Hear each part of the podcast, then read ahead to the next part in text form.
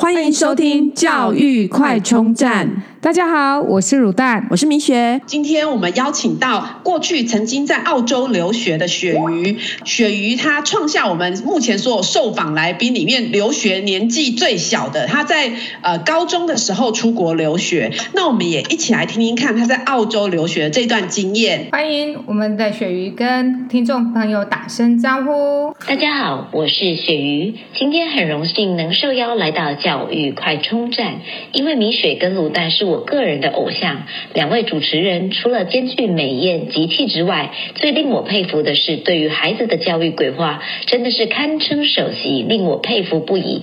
我们现在的人生座右铭就是只要能紧盯乳蛋和米雪的车尾灯，才不会变成失速列车。就让我们用行动来支持教育快充站。哇，谢谢雪瑜，真是令我们对雪姨志向崇高的敬意。对，太感动了。那我们就有请雪姨来帮。帮我们介绍他的澳洲留学。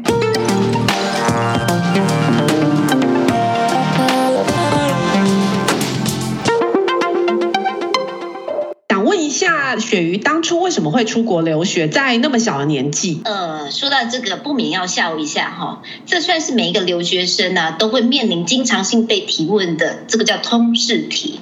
一般对于出国留学的印象是什么？我们套句我们那年代的流行语，哎，我唱了一下台语哦，金劳金劳，出国比赛 有冠军，有金牌，公你豆豆奶，是怀念有这个台词？对对对，有有有有。有听过的应该都是同世代的吧？如果没有听过的，应该算是年轻人。对，那今天就让我好好分享我当年是怎么出国比赛的哈。好好。那我个人呢是在高中最后一年才选择出国的嘛。那因为我是我家的独生女，在求学路上啊，父母通常基本上都是把我安排在女校就读。但因为你们知道吗？高三正逢情窦初开的年纪，父母非常担心这不懂事的年龄很容易在外面被骗，所以呢。当年父母可能是嗅到诡异的气息，明明就读女校，怎么会有男生来家打电话来家里？就为了断绝任何可能让两个化学物质产生不良的变化之下，决定立马。把我遣送出国，这也就是造就我出国比赛的主要契机啊！哇，但是你爸妈也未免太激动了吧？但是这种事情就是逆境就是转机哦，所以从被发现到出国，这中间大概多久的时间啊？对啊，其实啊，这个是不到一个月的时间，这个哇，真的很夸张。我等一下可以再分享这个历程啊。好。真的非常想听。那你当时怎么会选择要爸妈怎么会选择要让你去澳洲呢？其实，在当年啊，我那个出国的那个时期啊，台湾人其实比较流行的国家去的国家就是美国啦、加拿大啦，甚至是英国。选择去澳洲跟纽西兰的其实相对偏少哦。所以，但是你去想，自从我去了澳洲念书之后啊，每一次回来都会被叫奥 K，所以哪有可能你会自愿去当奥 K？所以听到这里，就大概知道猜出戏码应该是。怎么样上演的？那主要我会去澳洲呢？那刚好是因为我姑姑在那里移民已经超过十年了嘛。那很符合我爸即使要送我出国，也绝对要安插 spy 的那样的概念。所以最后我就去了澳洲的墨尔本。所以严格来讲，不是我选择了澳洲，而是澳洲选择了我，命运选择我的我的概念。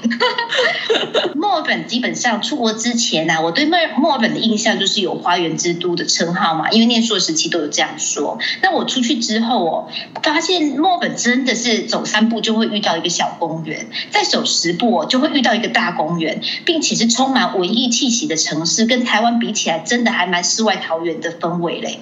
当时啊，墨尔本我不知道你们有没有听过，是堪称全球最适合人类居住的城市，你们有听过吗？有有有。然后，而且那时候蝉联七年的冠军呢，被称为世界最佳宜居城市的榜首。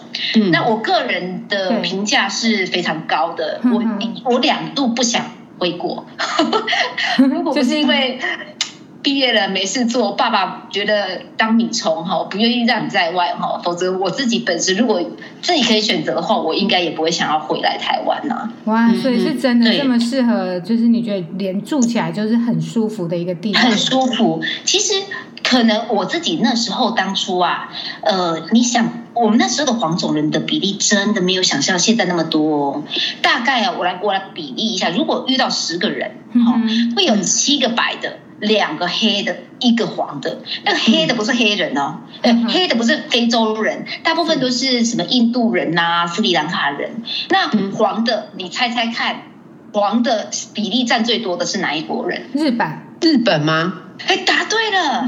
对，那个时候我们呃在在澳洲时候发现日本人是占最多的。那次多的，你们要回答一下，你们猜猜看？呃、中国人。韩国，韩国。其实次多的是香港人，因为那个时候刚好九七回归嘛，oh, 所以一堆大量移出。因为可能去美国比较费用比较高，嗯、所以我觉得那时候反而次多的是香港人。嗯、然后第三的才会是马来西亚人啊、新加坡人啊、韩国人、台湾人。其实就是我们其实是位居第三。那最少的你绝对想不到，竟然是大陆人。哦，真的、哦，跟现在的状况完全不一样。哦、当时的经济状况啊，哈，对对，因为现在现在你看，现在到处大陆人遍地世界各地，有钱人早就出去卡位了。是，嗯，但是我我我自己有一个很奇妙的发现哦，就是我自己个人觉得墨尔本很好，但是选择墨尔本去呃去选呃选择去墨尔本的台湾人不是很。多欸，因为呃，你后来发现去澳洲的台湾人，大部分会选择去雪梨啊，不然就是 Brisbane 啊，不然就是 Gold Coast。嗯。那我自己个人的猜想，应该会是有两大主因啊。第一个就是呃，因为飞行时间。第二个，跟气候有关。那飞行时间，因为毕竟当时啊，我自己去的那个时候，墨尔本是唯一没有直飞的城市，然后含转机时间最快要十二小时。慢者可能会超过二十四小时甚至以上，所以像我自己本身呢、啊，以前都觉得长途飞行啊，连续飞其实是蛮累的，所以我反而喜欢选择新航，因为选择新航就是送你免费住宿啊，反正我就是飞四个小时到新加坡玩一玩，隔天再继续飞，反而比较不会累。对对，做一个冬季的休息这样子。对，那气候的话，可能因为，我不知道你们对那个澳洲的气候呃，嗯，了解还是不了解？不是很清楚哎、欸，就，就是南半球嘛，对，只知道说跟我们相反，然后它的气候温差很大，然后。呃，就是天天气的变化也很大，这样子。热的时候很热，这样。对，因为在澳洲其实就是台湾，呃，一一百个台湾大嘛，它其实城市跟城市之间是拉很远，所以每一个城市它的气候都不一样哦。比如就是像，我觉得大部分人会选择雪梨，雪梨应该是占最多的啦。当时如果去呃念书啦，或者是去做生意，大部分会选择雪梨，因为雪梨跟台湾比较相近，就是一年有四季嘛。那 Brisbane 跟 Gold Coast。基本上，他们呢很特别，就是四季如春，然后没有冬天，完完全全就是适合养老跟度假。所以你可以听到很多人移民会跑去那个黄金海岸呐、啊，不然就是布里斯本的主要是这样。那墨尔本相对其他城市，我觉得冷热都是属于比较极端那种，就是可能冬天啊会来到零度，那夏天可能会来到三十度，可是。可是我觉得也还好，因为它那里没有那个，不是像台湾这样湿冷，它是属于比较干冷，所以你不会像说台湾觉得冷得很不舒服，而且到处都有暖气，所以我自己个人也是觉得还好啦。只是它比较奇特的现象，像哦，你看一样是夏天，白天可能来到三十度，可是晚上哦会来到十度，所以在墨尔本基本上每一个家庭是不会有安装冷气这件事，都会有暖气，不会有冷气，所以我自己个人猜测。台湾人不会选择在墨尔本的原因，可能是觉得气候不是那么习惯。嗯，没错，这样听起来是真的会比较要先适应这个天气的问题，对不对？我应该是年轻人接受度会比较高啦，但是如果是爸爸妈妈会一起过去，可能会觉得呃气候跟飞行时间会作作为主要考量吧。嗯哼，哎，所以那时候你去澳洲的时候，因为等于是从被发现到 出国，等于不到一个月的时间，那你突然就要转换一个全英文的环境，那个想要可以分享一下这种。呃，刚开始的那个语言上沟通的问题啊，还有那整个心情啊，这些提到这个哈，这我觉得就是更经典的感觉，又要来讲到励志的故事。事实上，我被送出国不是长期时间做准备的哈，我从被告知到真的出境不到一个月的时间，我必须要让大家知道，其实我在出国前呢，英文算是我最烂的科目，甚至是濒临放弃。哎，你们想想看，我竟然会成为留学生，是有多 amazing？现在想想还是觉得很不可思议啊！把一个英文字汇可能不到五百字哦，我不夸张，可能不到五百字的人，送到一个完全没有中文国度的世界里面读书啊，过生活。哎，这决定不是真爱，那我觉得我爸妈肯定是疯了。所以你爸妈是没有一起去的，是只有你去。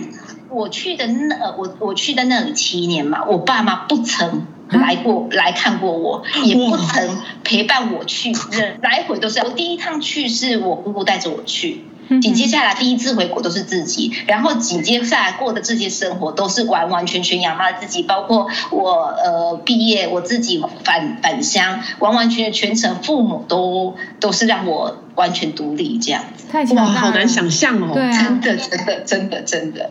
只是故意训练独立吗？呃，就是我我跟你讲嘛，我们我的我爸爸的出发点是在于 那个怕在台湾那个年纪怕交男女朋友或者是被骗呐、啊，所以那我就稍微分享一下，就是说通常语言有问题的留学生，他们我们会怎么被被安排好了。好，那在语言不。不佳的条件下，通常是会选择出国留学啊。通常第一步都会排被安排去语言学校就读啊，这个好像是每一个人的历程哈。所以语言学校的选择，我不知道呃，可能呃很多人想知道，可是不知道。我想说呃，在这里跟大家分享一下有不同的经验呐哈。那我那时候我我觉得在台湾去去念语言学校的应该也算蛮流行的，因为即使没有去出国哦，也很多人有暑期那个体验游学的经验，但是在澳洲其实也蛮多语言学校可以去做选择的。可是呢，比较要特别留意的是，学校会有年龄限制规定。哎，你们知道会有这个规定吗？你是说分年分年龄吗？还是说，呃，这个学校加上这个，我要去 A B C D，它可能有一百家，可是每一家它其实有收容限制的年龄。跟他要配套课程，就是像我的专收哦，这是呃十八岁以下的，我的语言学校是专收十八岁以上的，就就类似他们其实学校有年龄限制，有有这个有听说过，对，嗯对，所以比如说我当年那时候我选我我姑姑帮我安排的是那个学校必须要年满十八嘛，可是我那时候去其实才刚满十七，然后就差一岁，所以还挺特别需要去跟学校学校协商才能入学啦，所以哈我还曾。曾经当过全校最小的梅啊！真的集三千宠爱于一身，对对对对，结果你爸失算了，你去那边更多人追，对，没有没有也也不是这个，就是最小的嘛。那那那那科就反而你的世界又变得更广，这样。对，但是除了年龄门槛限制门槛哈，其实需要更明确知道自己要来的学习目的啦。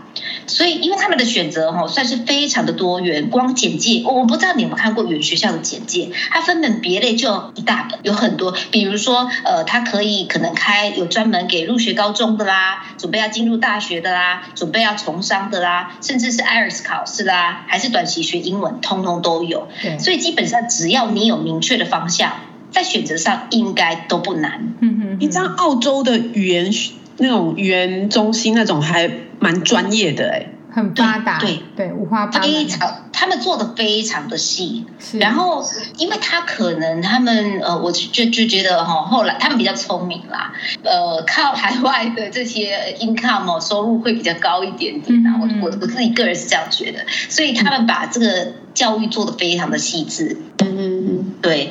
那语言学校的计费基本上都是以周计算的。我看现在的行情哦，大概是坐落到每周。三百到五百块不等，哎，这样是算贵啊，便宜哈？这样好像还好吗？因为如果你透过那种代办游学代办，应该都不止这个价格。就三百到五百是澳币哦，但是因为澳币现在是算低，因为我不我不知道。啊，因为那我那时候去的时候，澳币可能最高峰是二十四嘛，那我回来的时候有到三十，嗯，可是现在又掉到十十几块，所以我当时觉得现在我就看那个有看到网络啊，什么游学团啊，然后一个月包吃住啊，去语言学校才还还包 home stay 哦，才四万块一个，嗯，真是超便宜的。哎，那这样子呃，就是你这样出去。两个月的语言学校，你就可以开口说英文了吗？还是说大概你那个适应期大概多久？呃，如果是我个人的，那我先讲说，如果说一般人好了，如果说你跑到国外要上语言学校嘛，那通常会有两个方面的规划。一般的人呐、啊，就是你要先确认你的你是要游学还是要留学，再来第二个就是你要短期还是长期。如果你只是短期游学的，基本上起跳就是四周。但是如果是长期，我自己本身就遇过哈，像我第一次语言学校，我就遇到两个台南来的妈妈，那他们一报就报了半年，就是三十周。他们说他们来的目的就是孩子大来完成自己的梦想，所以放 放自己六个月的假来完成他学习的梦想。哇，那这样我们以后。我们以后老了，我们就来约看要去哪边。然后还有一个，我觉得这是对让我来讲是印象比较深刻的。他是一对 couple，他们是以前出国之前是在台湾摆夜市的哦。他们赚的人生的第一桶金哦，决定结婚，所以他们去那里度蜜月。然后这蜜月一度就是一年。就是他来这里度一年，然后就是全程都在语言学校。他们说就是要弥补之前那个在在夜市摆摊很辛苦，所以充实之后，他们打算要回到台湾找新人生这样。那如果说是一般人呐，像呃，如果你确定你要在澳洲就读的话，哦，那语言学校通常会安排十周起跳到四十周都有可能。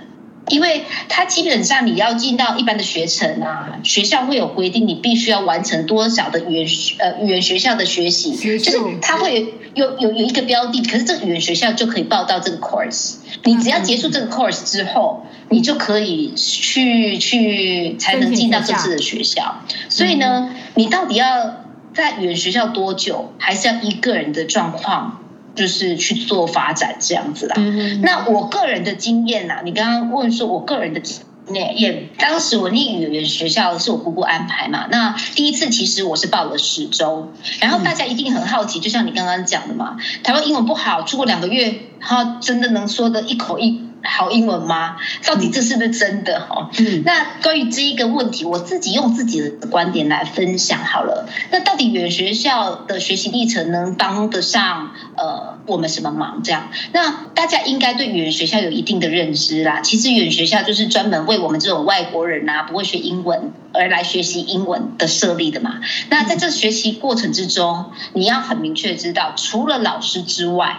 根本不会有本地的澳洲人，所以大家又更觉得很不可思议啊！就在这样的基础之下，怎么可能能说了一口流利的英文？哎，那能说流利的英文跟能说出对的英文，这是两码事啊！首先还是要这样讲。可是我觉得能说出一口流利的英文，我认为它应该分为三个部分来探讨。就是第一个，它是学习环境的改变。你想想看呐、啊，台湾学习英文的环境不外乎是两件事。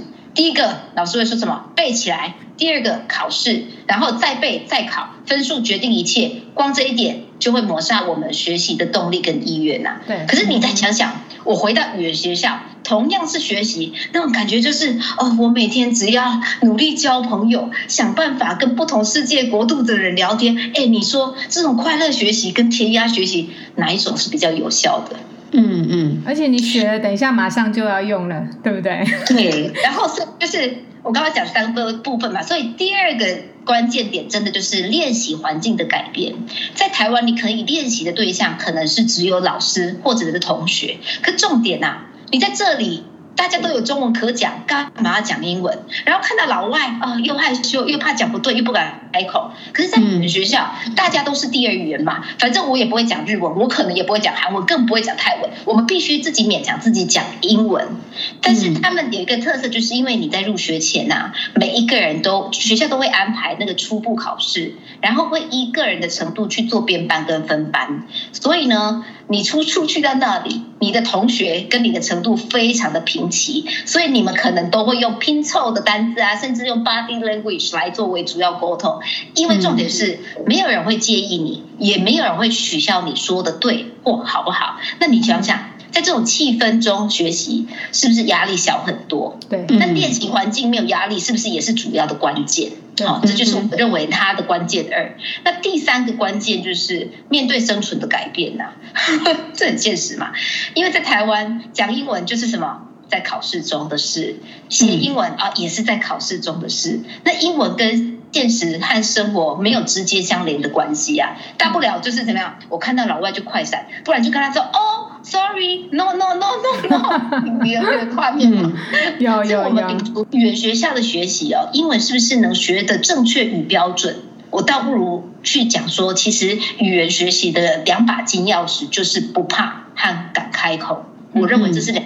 key point 啊，所以不怕跟敢开口，基本上我觉得在台湾这个整体环境里面，真的很难去养成啊。所以我觉得这两把金钥匙真的是藏在语言学校当中。嗯，综合以上，我认为语言学校的经历是非常重要的里程碑啊。它是一个阶段性的解放，能彻底从体悟学习的本质哈，启动你从敢开口到不怕讲错。如此能跨越自己心里那门槛，建立起自信哦，才有可能从放弃人生转转化成重燃新生啊！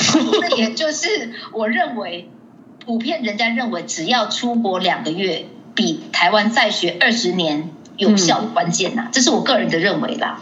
哦，听你这样讲完，我真的很想马上去语言学校。注意哦，这不是叶配哦，这是雪姨的心路历程哦。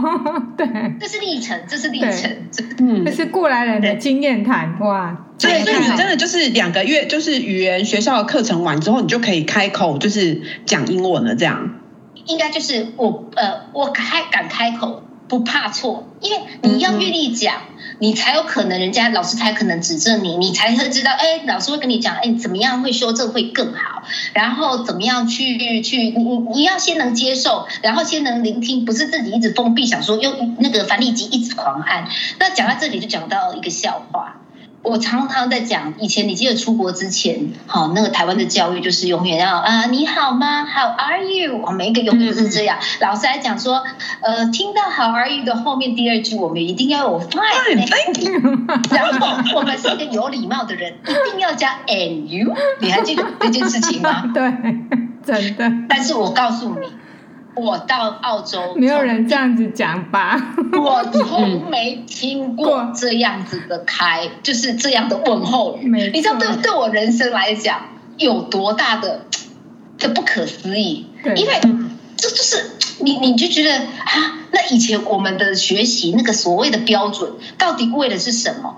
就是因为我们害怕，所以不愿意开口，因为我们一直怕自己讲错，嗯哼，一直怕自己不够礼貌，一直怕怕我们的文法错。事实上，对语言语言的关键就是什么？我要表达的人，好，可以顺利把我想要表达的东西给对方知道。那聆听者只要能接受到我想要表达的动机跟跟有共鸣啊，其实这就是语言呐、啊。没错，他其实没有想的那么的复杂。所以我觉得，呃，去语言学校，人家会觉得钱是有没有必要？可是我觉得这个历程哦，它可以长出来东西哦，还真的是花钱买不到哎。真的，嗯、听你这样讲是真的，嗯。而且我觉得，我相信你的智慧也在这一段时间进步很多，因为你在语言中心哈，可能收到很多情书要去查字典。对。然后要要怎么跟那个人拒绝，或是要跟他继续，都要全部用英文，对不对？马上就要用，对，那个第一个动力，动力，学习动力，所以要告诉我讲，这不不要那么悲观，很多东西是因为要有动力才可以成功，化危机为转机这样子。各位听众，我们要在这里画下下一集的预告。下一集，雪鱼即将要告诉我们，澳洲的教育跟台湾的教育到底哪里有不一样？教育的真谛又是什么？我们期待我们的下一集。如果你喜欢我们的节目，记得订阅并持续收听我们的节目，也欢迎大家到我们的粉丝专业留言与分享哦。教育快充站，下次再见喽，拜拜。